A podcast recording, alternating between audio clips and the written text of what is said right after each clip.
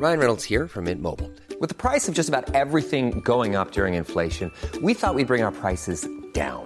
So to help us, we brought in a reverse auctioneer, which is apparently a thing.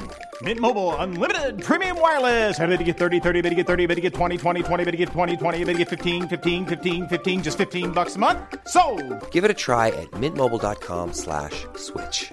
$45 upfront for three months plus taxes and fees. Promo for new customers for limited time. Unlimited more than 40 gigabytes per month. Slows. Full terms at mintmobile.com. Bonjour, vous êtes avec Vanity Fair pour notre podcast Écoutez les filles, présenté par Sophie Rosemont et qui, comme son nom l'indique, laisse la parole aux filles. Pour cette nouvelle saison, Sophie accueille des musiciennes de la scène française. Elles font parler d'elles et nous avions envie de leur donner la parole.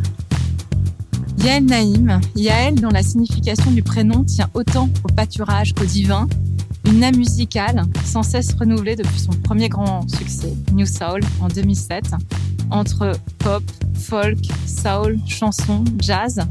Une carrière construite notamment aux côtés de son compagnon et complice David Donatien, sauf sur le dernier album en date, Night Songs.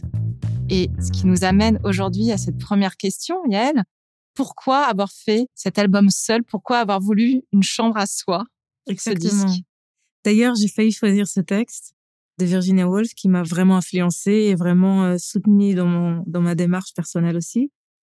En fait, à la base, je devais faire mon album toute seule à moi. Je pense que dès l'âge de 10 ans, je me suis dit je serais euh, le Mozart féminin. Donc, je, trouvais ça déjà injuste qu'il y ait plein de, compositeurs mâles reconnus et que j'avais pas de représentation de femmes. Et donc, je me suis dit, bon, voilà, je prends la tâche. Mais après, plus tard, je découvre Johnny Mitchell, les textes, la voix. Et donc, ça prend une autre forme. Je décide de composer mes chansons et de aussi écrire mes textes. Et plus tard, je découvre que pour que cette musique voit jour, il faut l'enregistrer, il faut la produire.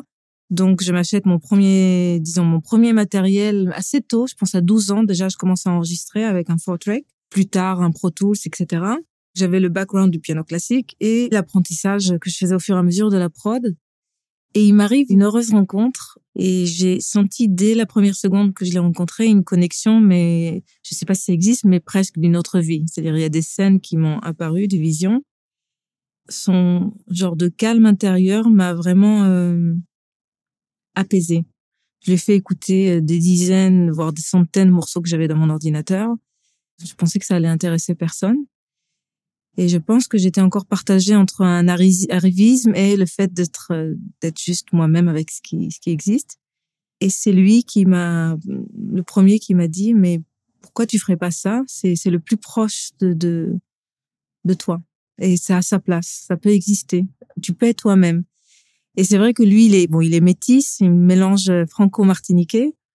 Moi je suis euh, franco-israélienne et ça m'a vraiment apaisé de me dire oui, on est une minorité, mais on, a la place aussi à cette partie-là euh, de, notre culture et à cette voix, cette, langue qui est qui est pas connue, qui va sûrement pas marcher. Il y aura pas de, pas de but commercial.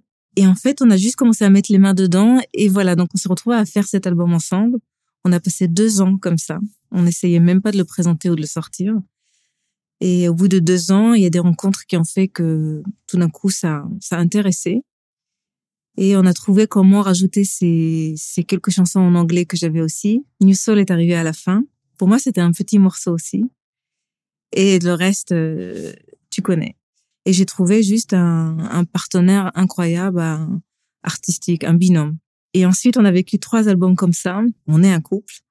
Et vers l'âge de 38 ans, je me suis dit, quand même, il y a ce truc qui me chatouille et j'ai quand même pas fait ce truc que je voulais faire à la base de d'être debout toute seule et de pas avoir euh, un binôme tout simplement. J'a- J'avais besoin peut-être comme un peintre de me retrouver devant la toile seule avec les failles, avec les défauts, avec les choses que je savais pas faire. Et j'avais besoin de sentir plus euh, où, où étaient mes limites, où étaient mes capacités et Le danger aussi un peu? me mettre vraiment en danger, d'avoir un rapport aussi plus direct avec le monde parce que encore une fois j'ai été chanceuse et euh, moi je, je- quand j'ai rencontré David j'avais 24 ans et je suis encore toujours un peu autiste en ce qui concerne les relations. En tout cas quand je me mets dans la création je me débranche tellement que je peux être maladroite et blesser les gens autour avec qui je crée. Et David c'est tout l'inverse. Il est apaisé il est en, en état de d'ouverture vers le monde Et donc, on s'est complété vraiment bien. Et moi, ça m'a permis de rester euh, dans une bulle créative.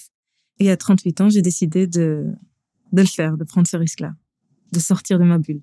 Et c'est un très bel album qui est euh, extrêmement épuré et à la fois très dense sur les textes. Euh, beaucoup d'émotions passent. Et il y a quelque chose qui m'avait tout de suite interpellé quand l'album est sorti. Donc, il y a maintenant bientôt un an. On en parlera après d'ailleurs de ce contexte de sortie. C'est ce titre qui s'appelle Daddy, où tu parles de ton père récemment disparu. Et pour moi, qui a fait écho, même si euh, le sonore est très différent avec Ima euh, de Holder. Tes parents, ça a été des piliers dans ta dans ta vie créatrice? Euh, Oui, j'ai eu cette chance-là. Je pense que eux, ils, ils viennent d'une génération où les métiers artistiques, c'était pas possible. Il fallait. Ma mère, j'ai appris très tard qu'à 13 ans, elle rêvait d'être chanteuse. Mon père avait une voix incroyable, vraiment comme Elvis. Il chantait, il jouait la guitare. Et il avait un problème de rythme, il n'arrivait pas à s'accorder avec les autres. Et du coup, il se retrouvait à faire autre chose. Il a créé des habits, il était créateur d'une autre manière. Donc c'est un peu plus lui qui nous a soutenus. À la base, il voulait juste qu'on ait ce plaisir de pouvoir tenir une guitare et exprimer ses sentiments. Je pense que c'est assez juste. Moi, j'encourage aussi les enfants de garder toutes les disciplines, c'est-à-dire de pouvoir danser, chanter, euh, pousser un cri, nager, voilà, de pas euh, il y a un moment où ça se ferme, on ne sait pas pourquoi, mais de juste garder cette légitimité de, de faire tout ça. C'est des moyens d'expression importants pour notre santé, je pense déjà. Il m'a vraiment encouragée, moi et mes deux autres frères, et chez moi, c'est devenu très vite une voix. C'est-à-dire que j'étais timide, j'arrivais pas à m'exprimer en parlant, et tout d'un coup, à travers la musique, je pouvais, euh, j'avais des facilités en fait que j'avais pas dans la vraie vie. Je comprenais plus vite que les autres. Je, je, je ressentais des sensations très fortes de connexion que je trouvais pas en dansant, par exemple. J'étais très maladroite avec mon corps. Donc, c'était d'une part spirituelle et d'une autre part euh, psychologique. Voilà, j'ai trouvé un, un endroit incroyable pour s'exprimer. Et donc, voilà. Donc, il a été attentif et très vite, dès que j'ai réclamé des cours, bah, ils ont trouvé des bons cours. Au début, c'était des orgues, genre des études d'orgue en groupe avec d'autres enfants, mais très vite, il s'est renseigné mon père et il m'a dit un jour, voilà, si tu veux vraiment évoluer, un vrai piano, c'est bien. Et donc, ils ont galéré pendant un an à essayer d'emprunter un, de trouver, parce qu'il y avait des gros problèmes d'argent. Ils ont fini par faire un prêt et m'acheter un piano. Et ce piano, ils l'ont mis dans ma chambre. Et c'était vraiment un acte fort parce que la plupart chez mes potes, le salon, le piano était dans le salon. Et c'était plus pour démontrer. Et là, c'était mon instrument, c'était à moi. Donc, ça, ça a créé le déclic. Tu as grandi entre la France et Israël. Tu voyages souvent en Martinique, dont est originaire ton compagnon euh, David Donatien. Ta musique est d'obédience anglo-saxonne. C'est important euh, pour toi, euh, tout ce métissage culturel, en plus du métissage dont tu parlais au tout début de cet entretien? Euh, C'est pas toujours conscient. ça a impacté même mon choix de faire de la musique et mes choix de vie. C'est-à-dire que la musique a eu un rôle même social, c'est-à-dire ça a eu un rôle important dans ma vie.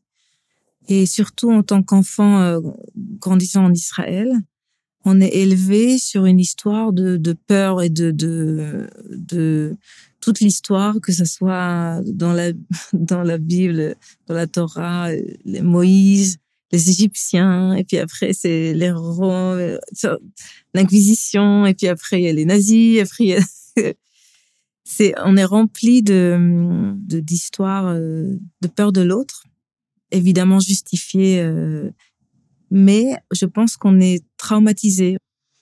C'est grâce à la musique que j'ai pu me sentir l'autre, que j'ai que j'ai pu aimer cet autre-là.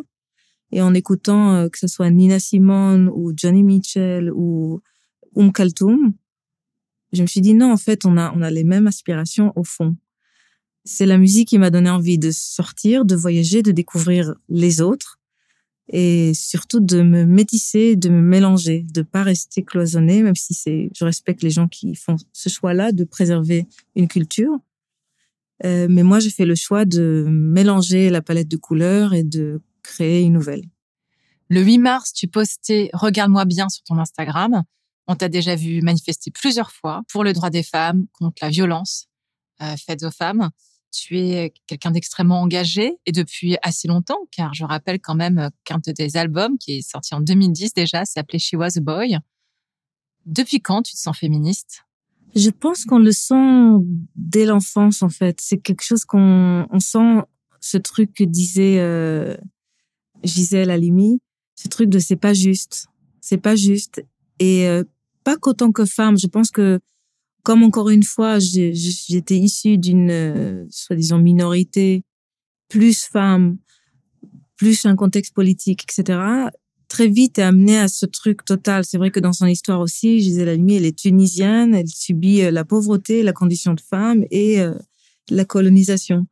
Donc très vite, est affronté au fait que on te donne une certaine place, t'es représenté ou pas au niveau de l'image, et j'étais amoureuse de la musique et j'étais représentée d'une manière que je dis, mais ça veut dire quoi? Alors, je peux pas être le compositeur, je peux pas être le chef d'orchestre.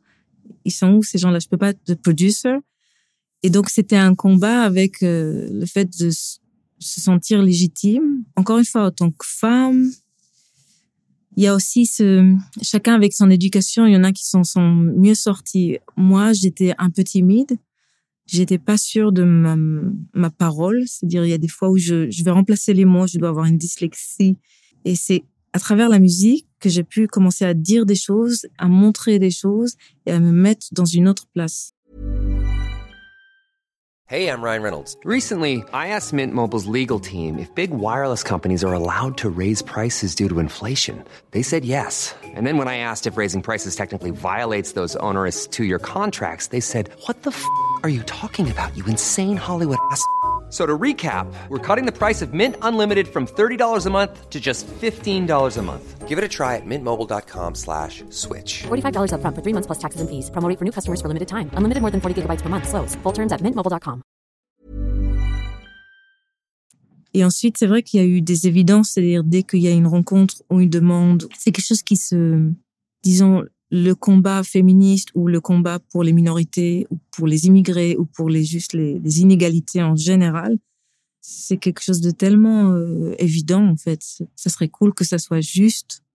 Même au niveau des religions, j'ai toujours senti une contradiction entre la spiritualité et la supériorité que chaque groupe sent vis-à-vis -vis des autres. Au lieu de se dire encore une fois, dans la nature, t'as pas tel arbre qui se sent plus nécessaire ou plus euh, ou supérieur à un autre type de plante ou tel animal qui est plus important qu'un autre. On sait très bien que c'est la biodiversité qui, qui crée un équilibre et que chacun a un rôle hyper important, tout à sa place. Et ça me paraît vraiment euh, très enfantin de pas intégrer ça. De, c'est l'inverse, il y a une forme d'absurdité à pas intégrer que chacun a sa place et qu'il n'y a pas d'hierarchie, il n'y a pas un truc qui est mieux, une culture qui est mieux. Mais je me dis que peut-être il est temps de grandir et de se dire qu'il n'y a pas besoin de, de se justifier en disant on est supérieur, c'est juste telle personne a telle particularité, une autre a une autre particularité. Tu as le droit de garder ta particularité si ça te fait du bien, mais arrête de, de, de forcer euh, ta vision sur les autres, que chacun se laisse vivre tranquille. Le bonheur est déjà assez euh, délicat à trouver soi-même. Et puis ce qui marche pour moi ne va pas marcher pour l'autre. Et je pense que ça a été aussi un des choses les plus intéressantes, même dans mon couple, de se rendre compte que le fait que je veuille faire les choses autrement ne veut pas dire que la manière de faire de David ou d'autres personnes est pas incroyablement euh, efficace. C'est juste que moi j'ai une autre manière et j'aimerais bien ressentir cette autre manière qui est la mienne. Ça m'amène à cette formule de Gloria Steinem sur laquelle je fais intervenir toutes les invités d'écouter les filles, qui est la vérité vous libérera, mais d'abord elle vous mettra en rage. C'est vrai qu'il y a une première phase où on peut être, euh, on veut rentrer dans l'action quand on découvre les injustices. Et dès qu'on commence à agir, on rencontre des murs, bah, encore une fois, des visions différentes qui choquent. Et ça peut être désespérant. C'est complètement désespérant. Surtout quand ça arrive à des trucs très concrets. Là, on parle d'idées, mais quand vraiment t'es heurté sur ta peau, quand il y a les femmes qui sont assassinées tous les jours à cause d'une vision du monde, à cause de mecs qui pensent qu'ils ont le droit de faire ça. Et quand on arrive à des, à des vies atteintes, il y a une rage qui arrive très fort. Et peut-être un peu plus tard, quand on est dans l'action et qu'on se regroupe avec d'autres gens qui, qui sont dans ce, quand on rentre dans cette inertie d'action, pour soi-même déjà, et qu'on commence à trouver des clés, bah il y a l'espoir qui arrive aussi. Et comme texte, tu as choisi de lire un extrait euh, du deuxième sexe de Simone de Beauvoir. On ne naît pas femme, on le devient. Aucun destin biologique, physique, économique ne définit la figure qui rêve au sein de la société, la femelle humaine. C'est l'ensemble de la civilisation qui élabore ces produits intermédiaires entre le mâle et le castrat qu'on qualifie de féminin. Seule la médiation d'autrui peut constituer un individu comme un autre. Autant qu'il existe pour soi, l'enfant ne saurait se saisir comme sexuellement différencié. Chez les filles comme les garçons, le corps est d'abord le rayonnement d'une subjectivité, l'instrument qui effectue la compréhension du monde. C'est à travers les yeux, les mains, non par les parties sexuelles, qu'il appréhende l'univers. Et plus tard dans le texte, elle conclut, c'est que l'intervention d'autrui dans la vie de l'enfant est presque originelle et que ses premières années, sa vocation lui est impérieusement insufflée.